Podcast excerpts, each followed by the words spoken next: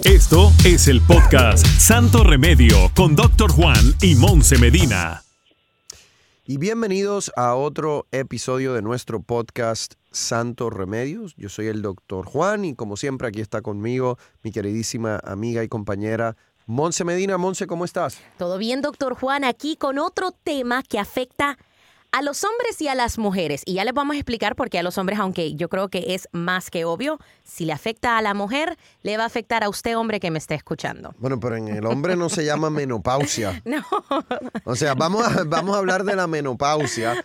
Y Monse dice afecta al hombre y a la mujer. Bueno, pero en el, el- en el hombre es andropausia. Es andropausia, pero si la mujer está pasando por una menopausia, créanme que ustedes hombres lo van a sentir. A ver, eh, ah, ya entendí. ¿Ya me entendiste? Ya entendí. Ok. Oye, pero no, pero no, porque los hombres entendemos y somos comprensivos. Hoy vamos a cambiar algunas cositas, vamos a hablar acerca de eso, del tema social, de lo por lo que pasa la mujer emocionalmente también, todo eso, para que el hombre termine de entender. Y los hombres pasan por, eh, se- en, en layman, layman terms, se le dice como el midlife El crisis. midlife crisis. Que se, Se se- se compran compra un la, la corbeta. Se buscan una novia más joven, como la mitad de su edad, which we're not judging, pero bueno, cositas pasan. Ay, yo- eso, eso, es, eso es parte de la andropausia, ¿no? Ajá. En Miami it's, it's Ah, no, eso es todos los días, eso, O sea, andropausia o no. Exacto. Eh, no, la verdad que fuera de broma es un, es un tema importante que afecta a la salud de, de todas las mujeres. Hay- Y, y hay mujeres que lo experimentan más que otras en términos de síntomas. Vamos a estar eh, hablando con una especialista al respecto. Vamos a hablar de eh, qué significa realmente la menopausia, qué pasa en el cuerpo de las mujeres, por qué unas lo sienten más que otras. Eh, podemos hablar de cuáles son esos síntomas, La edad. cuán- la edad, cuáles son los factores que determinan la edad, por ejemplo, en que, en que una mujer empieza con los síntomas de menopausia, si deben a- eh, hacer o utilizar reemplazo hormonal o no. Todo Eh, eso son, son muchos, muchos aspectos Muchos importantes. factores. Y si hay algún por ahí santo remedio que pueda ayudar con estos síntomas que han de ser muy, pero muy difíciles en una mujer, doctor Mira, Juan. si yo, yo pensando en, en mi libro de Santo Remedio, hay, hay dos que me vienen a la mente. Uno en, en inglés se llama Black Cohosh. Eh, no me acuerdo cómo se dice en español realmente, pero I've never eh, heard that. ya, Black Cohosh. Y, y se, se utiliza, hay mujeres que lo utilizan para disminuir los síntomas de, de la menopausia. Y el maca también lo El utilizan maca. para disminuir algunos de esos síntomas de la menopausia. Son de esos eh, santos remedios que la gente puede tratar. Muy ¿no? bien, muy bien. Lo que pasa es que hay mujeres que aún utilizando remedios naturales, los síntomas son muy fuertes y entonces ahí es cuando se necesita intervención médica. ¿Qué te parece, Monse, si le damos la bienvenida a la doctora Clara Senior, eh, médico de antienvejecimiento, coach de salud y sexualidad, sexóloga clínica? Eh, ¿Cómo está, doctora? Un placer estar con ustedes y me encantó esa introducción. Bienvenida, doctora. siempre creen, gracias, Monse, que comprenden. Exactamente, dígamele. No entienden, no entienden el proceso que ocurre en el cuerpo femenino. Y además yo digo que los entiendo que no entiendan. Porque las hormonas nos vuelven locas. Exacto, gracias. Bueno, Literal. y- y- Nos vuelven locas. Empecemos, empecemos entonces con eso. O sea, ¿qué es lo que sucede en la, en la menopausia eh, desde el punto de vista de las hormonas? ¿Qué es lo que está sucediendo? Mira, nos bajan los estrógenos, nos baja la testosterona, nos baja todo. Nos baja la hormona del crecimiento, la tiroides se lentece y eso comienza a producir una serie de cambios emocionales y a veces físicos. Te voy a decir que el primer signo casi invisible es la resequedad vaginal. Y cuando hay resequedad vaginal hay dolor durante las relaciones sexuales. Entonces empieza a haber un, un ahí como un misunderstanding con la pareja, como un rechazo, como una cosa, un mal humor, y luego se van sumando síntomas, calorones, sofocones, sudores nocturnos, insomnio, ansiedad, angustia, depresión o una especie de melancolía que uno no sabe qué es lo que está pasando dentro del cuerpo. Y si no lo tienes consciente de que puede ser la menopausia, pues la vida se te vuelve un yogur revuelto. Ahora, doctora, ¿qué pasa con la menstruación? ¿Se va de un día para otro? ¿Se va gradualmente? Yo sé que los síntomas pueden variar en todas las mujeres, todos los cuerpos son únicos, pero ¿qué podemos ver en cuanto a eso? Mira, varía de mujer a mujer. Hay mujeres que se les espacia en tiempo. Por ejemplo, si te venía cada 28, capaz te viene cada 60, vuelve y te manchas un poquito y luego se va tres meses y luego vuelve otra vez y luego viene a los seis meses y luego vuelve otra vez hasta que finalmente desaparece y se dice que estás en menopausia cuando tienes un año continuo sin menstruación.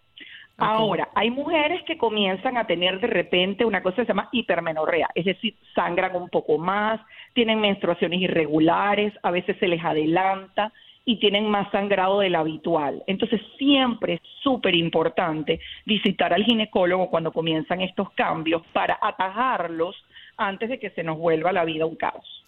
Pregunta, doctora, ¿hay algo que nosotras las mujeres podemos hacer o estamos haciendo que quizás haga que la menopausia llegue antes o después? Se me viene a la mente pastillas anticonceptivas. ¿Qué tanto influye eso? Mira, más que las pastillas anticonceptivas, que obviamente influyen en un tema de, bueno, de quizá a veces ni siquiera poder detectar la menopausia, porque la, pastilla anticonceptiva te produce una menstruación ficticia y mientras la estés tomando, pues cada vez que paras los días que tienes que parar, pues el, útero descama y hay un sangrado y tú no sabes si está o no en la menopausia. Este, amén por de que sea por los síntomas, ¿ok? Este, pero sí hay cosas que hacemos las mujeres que empeoran el envejecimiento en general y los síntomas de la menopausia. Por ejemplo, el sedentarismo, el excesivo consumo de azúcar, el pensar que podemos seguir comiendo igual que antes, y cuando me refiero igual que antes es excesivo consumo de carbohidratos, dulces, productos refinados, empeoran los calorones, los sofocones, la pérdida de hueso, la pérdida de músculo, y eso hace que nos sintamos más débiles en el momento que empezamos a afrontar el proceso de la menopausia. Vamos a, tomar una pausa rapidito, pero ya vamos a continuar con esta conversación. Doctor Juan, te siento un poco callado, pero bueno, no, esto, estoy, estoy dándole espacio para que ustedes no, Claro, me gusta, me gusta. Yo, veo, yo veo que tú tienes muchas interrogantes claro que sí, al respecto. Pero tú, Monse, tú todavía te falta, me falta, mucho. me falta, pero quiero saber, tengo muchas preguntas más para la doctora, porque de hecho la menopausia corre eh, temprana en mi familia, no sé si eso mm. influye. Tengo preguntas, también quiero hablar sobre el tema emocional, el tema social, cómo le vamos a hacer entender hoy a esos hombres que tienen que ser un poco más sensibles con nosotras. Así que todo eso al regresar aquí en Santo Remedio. Estás escuchando el podcast Santo Remedio con Doctor Juan y Monse Medina. Y ahora regresamos al podcast de Santo Remedio con el Doctor Juan y Monse Medina. Y seguimos aquí en nuestro podcast de Santo Remedio hablando con la doctora Clara Senior sobre eh, menopausia. Hemos visto el interés significativo que tiene Monse Medina sobre este tema, lo cual me, parece súper, me parece súper bien. Pero ahora veo, ahora dijiste algo que me llamó la atención y es que tienes un historial familiar de menopausia temprana. Sí, temprana. Quizás eso es lo que te preocupa. A los 35 años. Eh, creo que Sí, bueno, 35. Uno piensa que, esto es también la otra parte, de que uno se imagina la menopausia a los 50 años, que ya para yo llegar a los 50 me falta bastante. Pero cuando yo digo, o sea, a mi tía le vino la menopausia como a los 36, 37 años, o sea, I'm closer to that age. Y eso sí es preocupante. Yo sé que muchas mujeres lo piensan, muchas mujeres les quizás asusta porque la menopausia puede significar muchas cosas para, para una mujer doctora. A, ver, doctora, entonces, menopausia a los 35, ¿puede ocurrir y por qué? Puede ocurrir y hay muchas causas. Puede haber una persona que haya sufrido de endometriosis y le hayan mandado un tratamiento que produce una menopausia precoz, puede ser que le hayan quitado los ovarios, puede ser que genéticamente sus ovarios hayan dejado de funcionar eh, de forma más temprana, hay causas que no se saben. Lo que yo quiero, Monse, es hoy que te vayas de aquí reencuadrando la historia de la menopausia y que las mujeres que nos están escuchando y los hombres, empiecen a dejar de ver la menopausia como algo que significa el final de la vida. Gracias. Beneficios de la menopausia. Beneficios, me gusta. A ver. Beneficios de la menopausia. Número uno, Cero probablemente menstruación. tus hijos ya están grandes y tú vas a poderte ir de viaje sin tener que pensar dónde dejarlos o llevártelos contigo.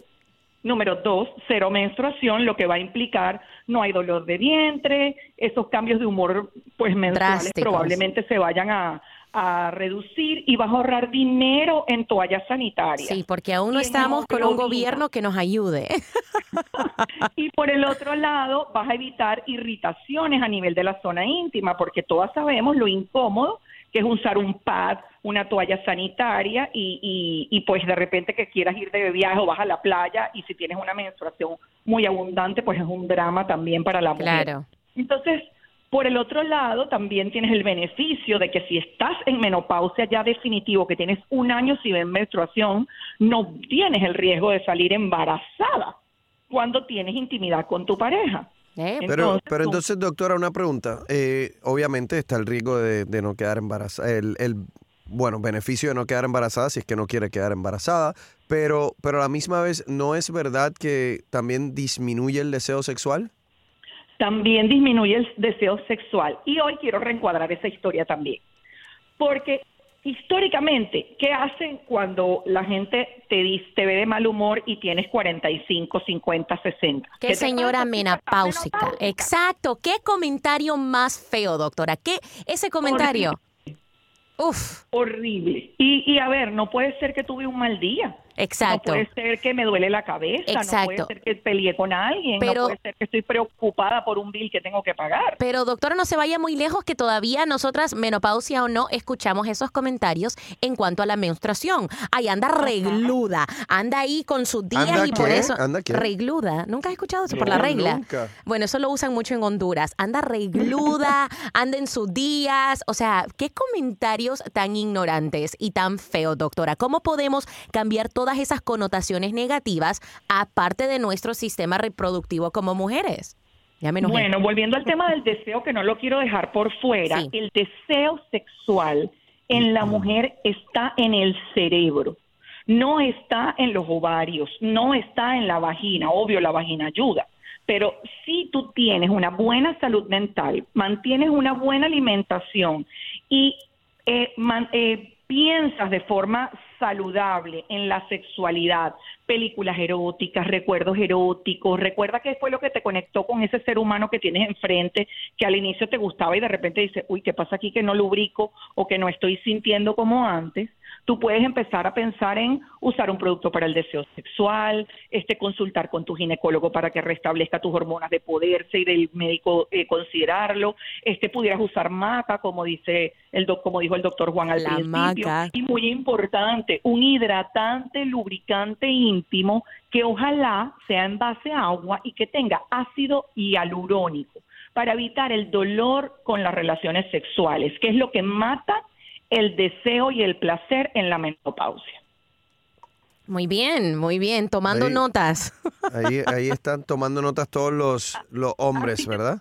Doctor Juan, anote allí, prescripción para todos sus seguidores. El santo remedio es un lubricante y pensar de forma activa tres veces en sexo al día y no en eh, la ropa, el outfit, la dieta, los chocolaticos. Me explico, o sea, incluye la sexualidad dentro de tu día a día. Un baile erótico, una película erótica, una mirada con tu pareja, un mensajito de texto. O sea, mantenerte en el Keep it mood. spicy.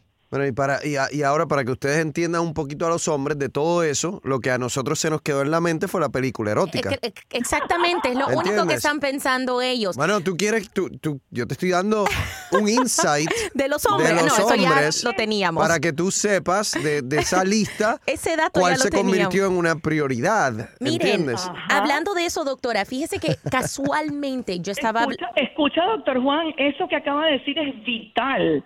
Los hombres están todo el día, bueno, todo el día, perdón, sí. Bueno, sí, todo el día. parte del día para que no se vayan a Es ofender. que somos muy buenos haciendo multitask, ¿ok? Ajá, sí, claro que sí. Ajá, en sexo o en una película erótica o en un momento y hay una sexualización de la vida. En cambio, las mujeres estamos pendientes de la lonchera del colegio, del outfit, de la dieta, de, de los problemas. Entonces, quizá tenemos que aprender un poquito de ellos. Pero sí, y, y eh, casualmente estaba hablando con una amiga doctora que me dice de que ella y, y, su pareja como que no están, no están viendo eye to eye, como dicen en inglés, acerca de la intimidad. Y yo le di un consejo que he escuchado mucho, que hay veces que hay que agendar la intimidad como uno agenda eh, un cumpleaños o algo así a la semana, porque lo tienen que ver las mujeres de esa manera, como estaba diciendo la doctora, bueno, tengo que hacer esto, tengo que hacer lo otro. Bueno, también tiene que ser parte porque es parte de tener una vida sexual saludable. Eso se convierte bien, pero eso se convierte en algo muy mecánico, mecánico. pero you have to do it. You have to do it para mantener esa vida. Hay veces. A veces es necesario cuando tenemos una vida muy ajetreada de trabajo y ajetreada, eso tiene que estar en agenda. Pero qué tal que la agenda no sea una agenda así aburrida, sino una agenda producida. Bueno, nos encontramos el miércoles y de que el, miércoles a las 8 de la noche en el motel tal, o sea, o en el hotel tal, o en la orilla de la playa, o vamos a tener una cena romántica o vamos a ver una película erótica, o sea, que haya un pre y un teasing sí, exacto. antes de, y no hay que, ok, aquí llegamos a hacer la tarea miércoles 8 de la noche, ¿qué pasa? Exacto. con este señor o con esta señora. Voy a, voy, voy a empezar a agendar esas cosas con mi asistente. Le voy a decir, Ariel, necesito...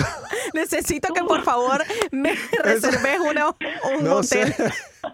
Puede ser que no, puede ser que no trabaje conmigo después Bueno, doctor Juan, no todos tenemos asistentes. Pero te voy a dar una sugerencia, pon reunión de estatus con mi esposa. Gracias, doctora, ayúdele.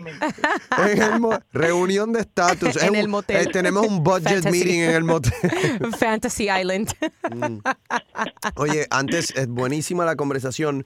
Antes, eh, que, ¿verdad? No quiero que, se nos acabe el tiempo sin hablar de, esto, porque hay muchas mujeres que están pasando por esto, doctora, y se preguntan, bueno, yo no sé si yo debo utilizar reemplazo hormonal. He escuchado mm, que eso tiene algunos otros riesgos. ¿Cuáles son los beneficios? ¿Cuáles son los riesgos? ¿Cómo yo escojo si es para mí o no? Yo creo que eso es una pregunta importante.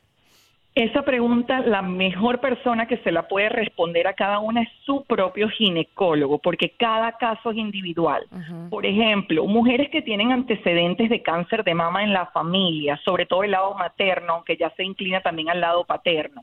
Una mamá o una tía directa que tuvo cáncer de mama, una historia, la abuela, la tía, la prima, todas tuvieron cáncer de mama, está de alguna manera proscrito, es decir, no está indicado usar terapia sustitutiva hormonal. Pero hay otras herramientas, como el doctor Juan decía al principio, el Black Cohosh, o incluso hay un producto que se llama Bye Bye Menopausia que eh, ayuda a prevenir eh, los síntomas de calorones, sofocones, mal humor, eh, la ansiedad, mejorar e incluso prevenir el cáncer. O sea, hay suplementos nutricionales, gracias a Dios, actualmente, que no necesitan prescripción, me explico, y que pueden ser una ayuda Ojo, siempre de la mano de tu médico tratante, porque cada caso es individual.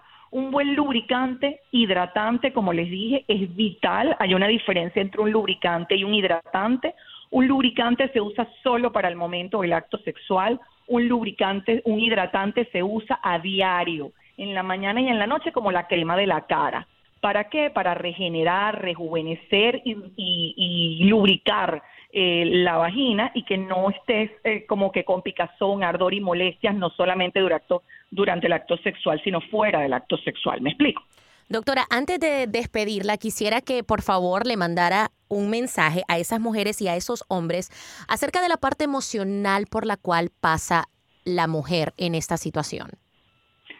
Mira, yo creo que la, la salud íntima es algo que ha sido eh, relegado a un segundo plano, incluso desde, el punto de vista, eh, desde el punto de vista educativo. Tenemos que entender que nuestra salud íntima y nuestra sexualidad es parte de nuestra salud general y que tenemos que prestarle atención. Tenemos que reconectarnos con, nuestra, con nuestro cuerpo primero, dejar de escuchar los paradigmas que tiene la sociedad respecto a cada etapa de la vida, porque a todas le encuentran un problema, y eh, tener un estilo de vida saludable que, bueno, doctor Juan lo promueve a diario en sus redes y en sus comunicaciones, eh, que es comer saludable, bajar el consumo de azúcar. Si me preguntas, lo que más daña es el azúcar y los carbohidratos eh, simples en, el, en este proceso y una actitud mental, hacer meditación, este, reconectar con el, con el, con la naturaleza, buscar actividades que te llenen el alma, porque para mí la menopausia no significa el fin de la vida